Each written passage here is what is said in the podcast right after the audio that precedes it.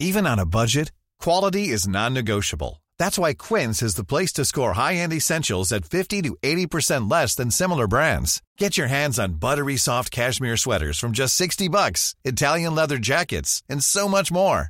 And the best part about Quince, they exclusively partner with factories committed to safe, ethical, and responsible manufacturing. Elevate your style without the elevated price tag with Quince. Go to quince.com slash upgrade for free shipping and 365-day returns.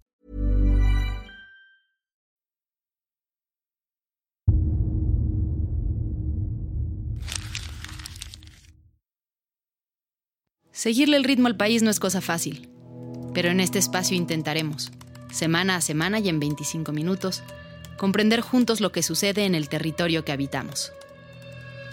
Esto es Semanario Gato Pardo y yo soy Fernanda Caso.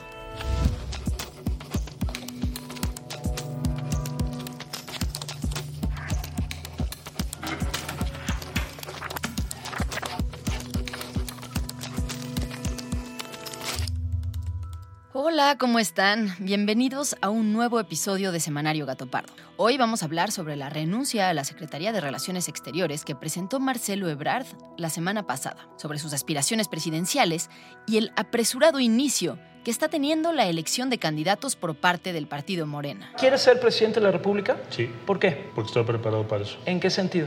En todos. A ver, Llevo cuéntanos. 40 años viviendo todo lo que se te ocurra que le haya pasado a México. Lo que escuchas es una entrevista producida por Gato Pardo y realizada en octubre de 2022 para la serie Presidenciables, conducida por Gabriela Barquetín. Por cierto, ya pueden ver los primeros cuatro episodios de esta serie en el sitio de Gato Pardo. Pues en ella, el todavía secretario de Relaciones Exteriores, Marcelo Ebrard, ya tenía muy claras sus intenciones de llegar a la presidencia. Pero desde entonces, la carrera dentro y fuera de Morena se ha acelerado y el pasado 6 de junio, Ebrard anunció formalmente su renuncia a la Secretaría para contender de manera oficial por la candidatura. He resuelto también, y así se los transmito, solicitar y presentar mi renuncia a la Secretaría de Relaciones Exteriores a partir del lunes 12 de junio a primera hora. Esta noticia agitó la sucesión presidencial y causó mucha tensión al interior del partido, ya que Ebrard anunció su renuncia cinco días antes de que el Consejo Nacional de Morena diera a conocer cómo realizaría la encuesta para definir a su candidato, así como las reglas del proceso. Pero además, el anuncio de Ebrard vino acompañado de otro punto importante. Planteó la obligación de que aquellos o aquellas que quisieran contender deberían de abandonar sus cargos públicos para garantizar una competencia equitativa. Estamos listos para acudir al Consejo Nacional de Morena el domingo para saber eh, las resoluciones, los lineamientos o la convocatoria que se expida, se emita por parte del máximo órgano de este partido al que pertenecemos y el que fundamos. ¿Cuál es el mensaje detrás de esta renuncia y en qué posición queda Marcelo Ebrard dentro del partido? ¿Hasta qué punto está incidiendo el presidente López Obrador en la elección interna de Morena? ¿Y qué se espera de este partido para las elecciones del 2024? Pues con estas preguntas en mente, Majo, Fabiola, Florencia y yo nos dimos a la tarea de buscar datos y entrevistas que nos permitieran entender las implicaciones de esta noticia. Pero antes de entrar de lleno al tema, vayamos a las otras noticias de esta semana que comentamos en el equipo editorial. La primera que seleccionamos está relacionada con un tema que ha salido recurrentemente en episodios de semanario. Después del episodio que hicimos del nearshoring y el AIFA, en donde explicamos como que era súper urgente que el país recuperara la categoría 1 en aviación, o sea, creo que por esa razón sí deberíamos de meter esta noticia. El miércoles pasado, el presidente Andrés Manuel López Obrador se reunió con el secretario de Transporte de Estados Unidos, Pete Buttigieg, para tratar dos temas el traslado de aerolíneas de carga al Aeropuerto Internacional Felipe Ángeles y el regreso de la Autoridad Aeronáutica de México a categoría 1, que permitiría abrir nuevas rutas de México hacia Estados Unidos. Se ha cumplido con todo para que regrese el aeropuerto a categoría 1. Entonces le dije al secretario de Comunicación, coméntales amablemente a los de Estados Unidos de que cuando los narcos manejaban el aeropuerto de la ciudad, era categoría 1. ¿Y dónde estaban ellos? México lleva dos años tratando de recuperar la categoría 1 de seguridad aérea, tras haberla perdido el 25 de mayo de 2021, cuando la Administración Federal de Aviación de Estados Unidos impuso limitaciones al sector aéreo mexicano y lo degradó a categoría 2. Estados Unidos consideró que no se cumplían los estándares internacionales de seguridad aérea para las operaciones de la aviación comercial.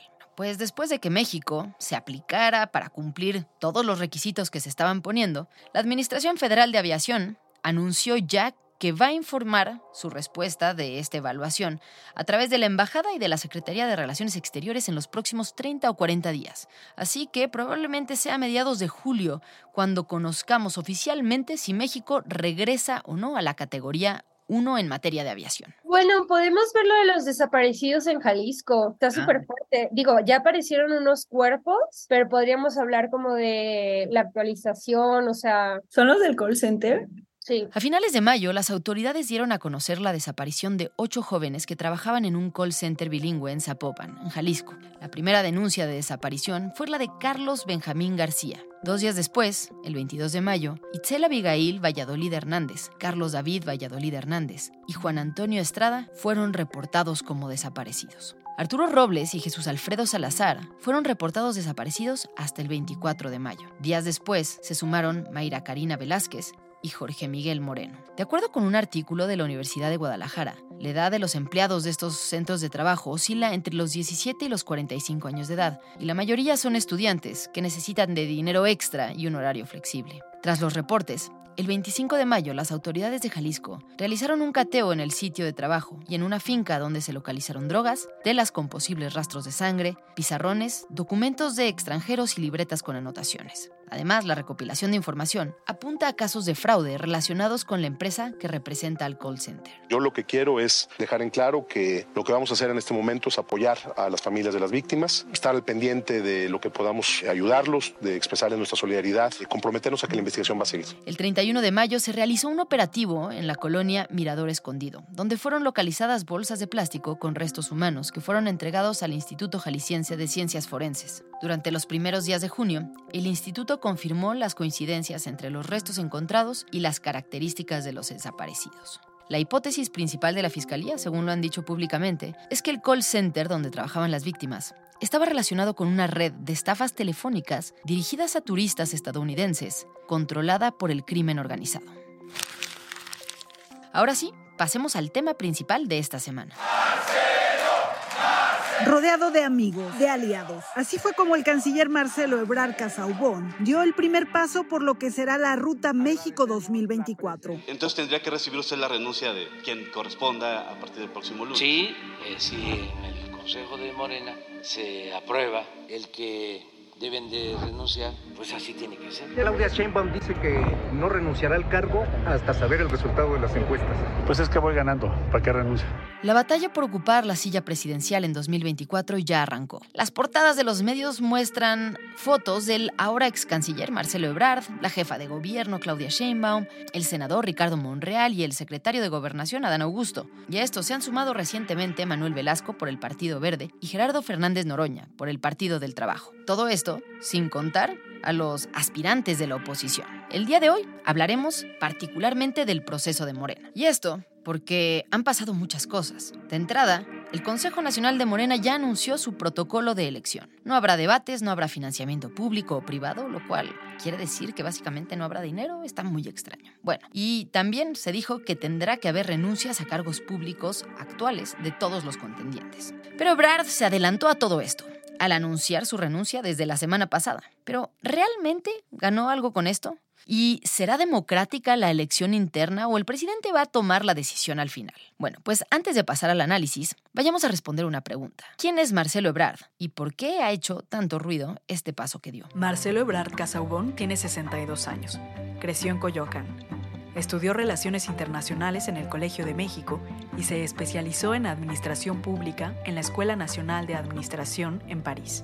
En 1978 se afilió al PRI e inició su carrera política como asesor del ex senador priista Manuel Camacho Solís, quien en 1992 lo nombró secretario general de gobierno del Distrito Federal.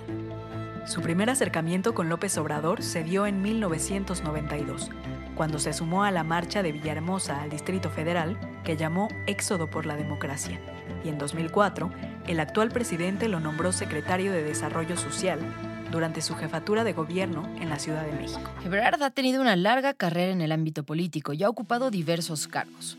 Entre 2006 y 2012 sucedió a López Obrador como jefe de gobierno de la Ciudad de México. Y justamente en 2012 quiso ser presidente, pero no quedó seleccionado como candidato del PRD, así que se bajó y apoyó a López Obrador. Cuando AMLO llegó a la presidencia en 2018, Ebrard fue nombrado secretario de Relaciones Exteriores. Mira, yo lo conocí en el año 2006 ya lo había visto en sus roles públicos, pero realmente de haber de sentarme con Marcelo fue un 10 de mayo del año 2006 y yo le fui a invitar a participar y a unirse a una iniciativa que con más de 40 asociaciones civiles hice siendo diputada independiente que se llamaba La ciudad que queremos. Y se la planteé a todos los candidatos a jefe de gobierno de la Ciudad de México y así lo conocí presentándole una propuesta. La voz que escuchas es la de Marta Delgado Peralta, quien es una de las personas más cercanas a Marcelo Ebrard desde hace años. Lo ha acompañado durante décadas en el gobierno y fuera del gobierno, como colaboradora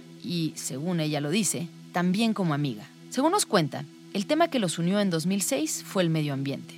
Durante el gobierno de Ebrard en la Ciudad de México, ella fue la secretaria de Medio Ambiente y en 2018, ya siendo canciller Ebrard, la invitó a integrarse a su equipo como subsecretaria para Asuntos Multilaterales y Derechos Humanos. Marta fue la primera persona en renunciar a un alto cargo para irse a una campaña, bueno, que todavía no es una campaña, a esta aspiración personal de Marcelo por buscar la presidencia. Le pregunto a Marta qué la motivó a dejar la secretaría para sumarse a este proyecto. Tenía muchas ganas de ya entrarle de lleno, de tiempo completo, a la promoción de Marcelo para que gane la encuesta para ser el coordinador de estos comités que van a defender la 4T y que lo va a llevar seguramente a ser candidato a la presidencia de México. Es un proyecto para mí importante, pero sobre todo me da una ilusión enorme que México tenga un presidente como Marcelo Ebrard. Lo veo ahí y veo a México florecer y despegar. La imagen que Marta muestra de Marcelo es la de una persona comprometida con la equidad, la lucha social y la democracia y su primera bandera de campaña son los logros que tuvo en el gobierno de la ciudad. Fue el primer gobernante en México en la historia que hizo un gabinete de mitad hombres y mitad mujeres. Junto con Marcelo hice el programa Ecobici, las ciclovías, el rescate de algunos espacios públicos con el arbolado urbano, eh, redujimos sensiblemente la contaminación del aire, rescatamos el río Magdalena. Otros de los logros que Ebrard y su equipo han buscado resaltar cada vez que pueden son los siguientes. Durante su gobierno se aprobó la interrupción legal del embarazo. El matrimonio entre personas del mismo sexo. La ley de voluntad anticipada. Puso en marcha el programa Prepa Sí para otorgar becas a estudiantes de bajos recursos. Y ya en su cargo como secretario de Relaciones Exteriores, fue uno de los principales actores que gestionó la compra de las vacunas contra el COVID-19. Sin embargo, no todo es color de rosa para Ebrard. La línea 12 del metro de la Ciudad de México, que se inauguró durante su mandato, sigue siendo una sombra constante en su carrera política derivado de la tragedia ocurrida hace dos años y que provocó la muerte de 27 personas. Investigaciones relacionadas con la construcción señalan negligencia en el proceso, mientras que él asegura que el problema no fue de la construcción, sino el pobre mantenimiento que se le dio en las siguientes administraciones. Yo comparto la indignación que hay. Celebro la posición que tiene la jefa de gobierno, que es esencialmente esclarecer qué ocurrió.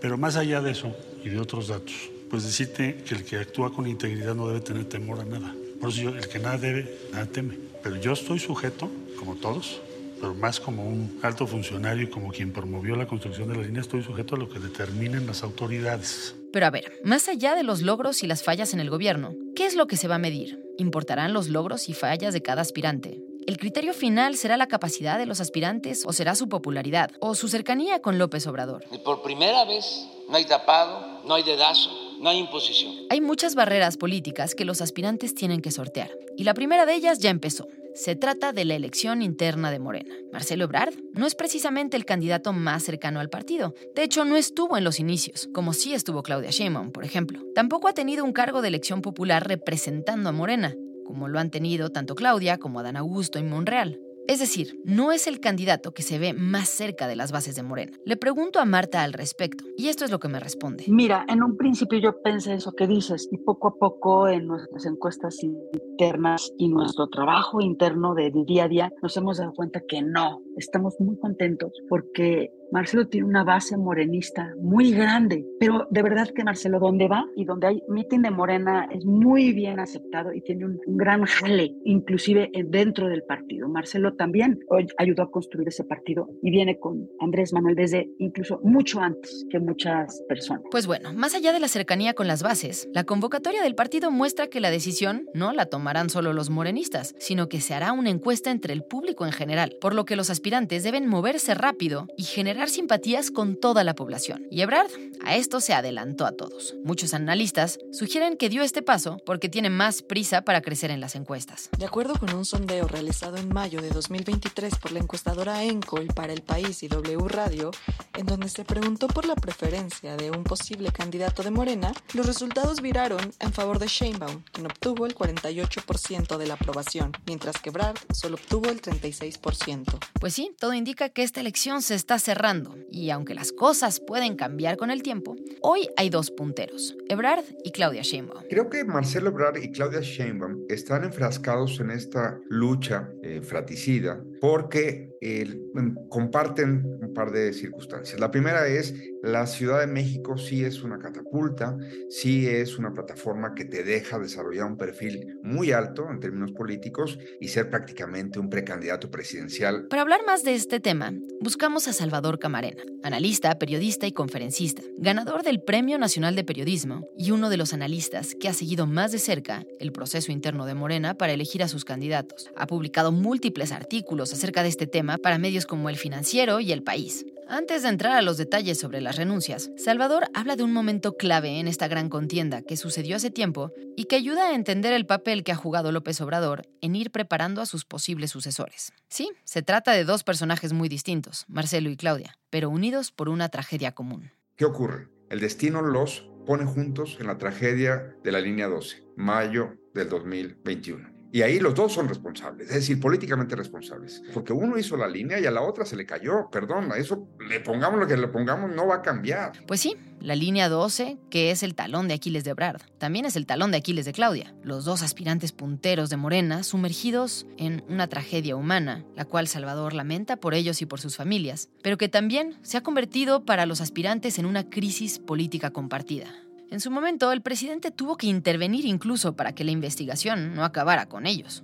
Ese es el punto que los lleva a el encuentro que tenemos en esta semana, donde el jefe de gobierno ha sido visto como la amenaza principal de Morena en la sucesión porque él socava las posibilidades de quien es vista como la favorita del presidente. ¿Qué logró Marcelo Obrar con lo que sabemos de las reglas? Que haya renuncias. La jefa de gobierno no quería, bajo ninguna circunstancia, irse antes de septiembre, mediados de septiembre, que es su informe de gobierno, y no quería irse tampoco sin entregar varias obras. Pues Marcelo fuerza esta renuncia para que no tenga la visibilidad que le da el cargo, un cargo muy distinto al suyo, al del canciller. Es cierto, el presidente los ha salvado de esto. Hoy están protegidos y ambos están decididos a ser el próximo candidato de Morena. Mientras tanto, el Consejo Nacional de Morena se reunió ya para definir las reglas de sucesión este domingo 11 de junio. En la reunión, donde hubo más de 300 consejeros del partido y los aspirantes presidenciales estuvieron presentes, se acordó cómo será el proceso de selección. Serán seis aspirantes, cuatro de Morena,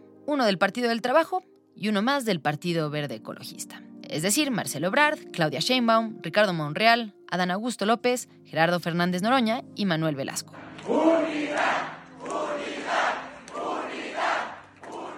Las reglas del juego para contender por la silla presidencial serán las siguientes. El método de elección será a través de encuesta, donde se realizarán cinco, una hecha por Morena y cuatro hechas por empresas demoscópicas. Para ello, cada aspirante podrá proponer a dos empresas encuestadoras de prestigio. Se priorizará el recorrido territorial y acercamiento a la población de manera austera, el cual podrá realizarse del 19 de junio al 27 de agosto. No habrá la posibilidad de debates. Se prohíbe el uso de recursos privados y públicos. El presidente, los titulares del gabinete, gobernadores, alcaldes, presidentes municipales, coordinadores de bancadas de Morena y partidos aliados, entre otros, no podrán inmiscuirse en el proceso. El mismo día que el aspirante presente su registro, deberá renunciar al cargo público que ejerza. El candidato oficial se dará a conocer el 6 de septiembre. El día de ayer, tanto Claudia Sheinbaum como Ricardo Monreal se sumaron a Ebrard al anunciar también la renuncia a su cargo, según siguiendo lo que dice la convocatoria de Morena. Y aunque las reglas oficiales dictan que miembros del gobierno no deben involucrarse, en realidad veremos un proceso absolutamente limpio y transparente, o el presidente sí moverá algunos hilos. Creo que la respuesta es mixta. Creo que el presidente López Obrador es un gran priista en ese sentido. Es muy sensible, es muy cuidadoso, está muy atento a su partido, que tiene el gran reto de consolidarse. Entonces,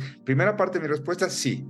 El presidente sí está tratando de poner todos los asteriscos de la convocatoria y a veces cambiándole una palabra por otra. Así veo al presidente obsesionado en cuidar que se logren equilibrios. Y dos, sí creo que él quiere una elección binaria, los otros contra nosotros, los malos contra los buenos, los de Morena, que la narrativa binaria, que la narrativa también que le gusta usar todos los días, maniquea de decir esos, esos, esos que no quieren al pueblo contra nosotros, que sí queremos al pueblo, no cabe si Marcelo se le fuera, porque tendría entonces, sí, claro, la, la narrativa de la traición, creo que el presidente no se quiere dar ese lujo, quiere llegar con todo el aparato de poder consolidado, galvanizado, entonces con eso es por lo que va a cuidar todos los detalles y por lo que está haciendo sin escatimar ningún esfuerzo hasta lo último necesario para que termine siendo una batalla de dos, los de afuera contra los que quieren al pueblo bueno. Entonces yo creo que vamos a tener un movimiento una vez más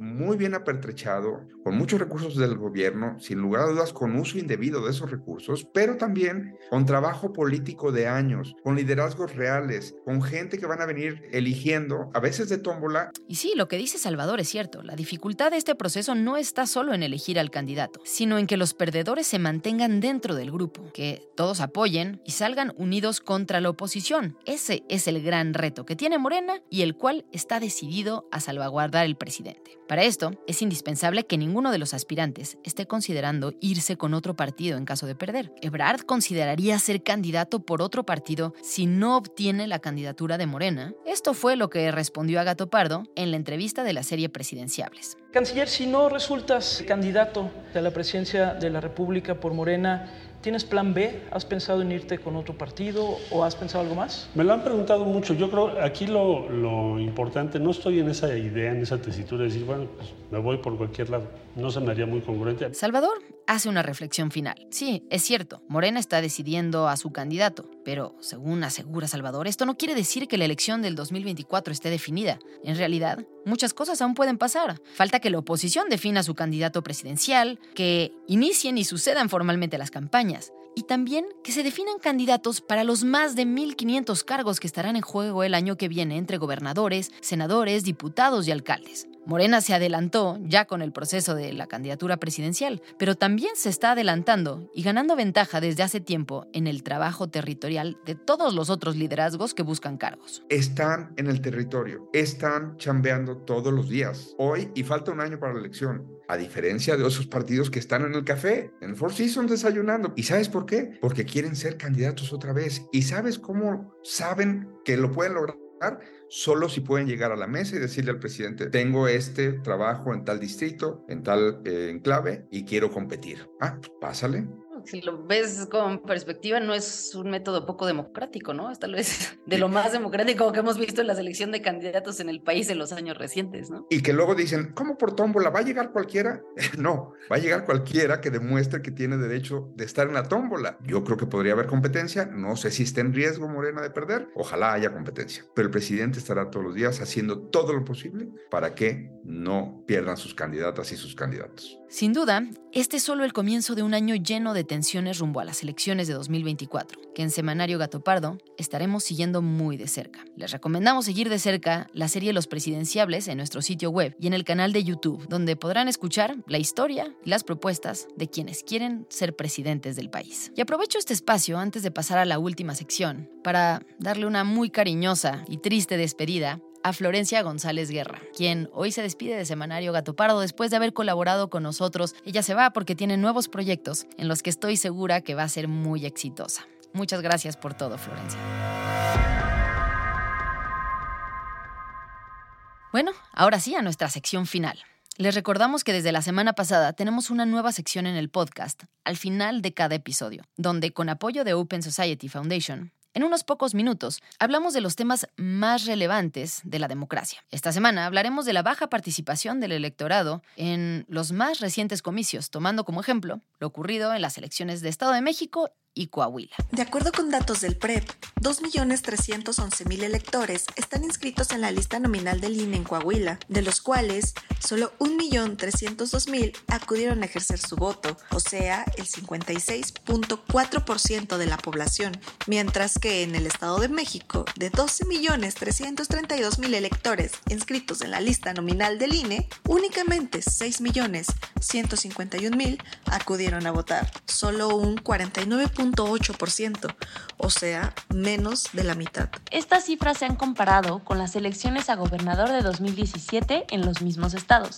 donde en el Estado de México hubo una participación ciudadana de 53.5%, tres puntos aproximadamente más que en la actual, mientras que en Coahuila, en 2017, la participación fue del 60.5%, es decir, cuatro puntos más que en la elección de la semana pasada. O sea, fue mayor la cantidad de abstenciones que de Sí, podríamos decirlo. Más bien, creo que lo que cambió fue que se preveía que iba a votar más o menos la misma cantidad de gente que en elecciones pasadas, pero está siendo una elección más importante, pues pudo haber habido un poco más de participación y terminó habiendo menos que en otras elecciones. El fenómeno del abstencionismo electoral no solo se da en Estados Unidos, sino en México y en muchos otros países. Y ha comenzado a hacer ruido entre los defensores de la democracia, quienes se han dividido entre aquellos que consideran que la baja en cifras no es necesariamente un indicador negativo y quienes creen que es síntoma de algo grave que está padeciendo la democracia actual y que podría resultar mal. El analista y ex senador Juan Antonio García Villa, en una columna para El Financiero, argumenta que el abstencionismo, contrario a lo que se cree, abre muchas oportunidades para el futuro de los partidos, ya que aún hay mucha población que no tiene clara una afiliación política y a la que por lo tanto hay que convencer.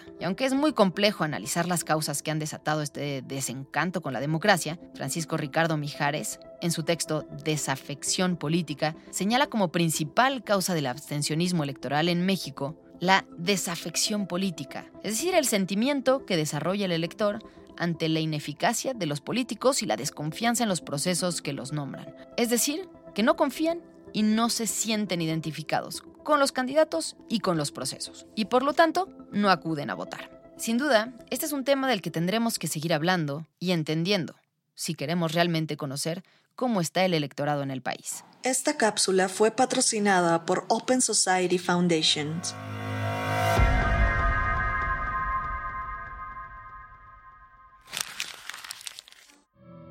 Muchas gracias por habernos acompañado y gracias también a quienes hicieron posible este episodio. A Florencia González Guerra y Alejandra González Romo por su participación en la elaboración y edición del guion. A Fabiola Vázquez y María José Vázquez como asistentes de investigación. Y a Pablo Todd de Mano Santa por la producción sonora.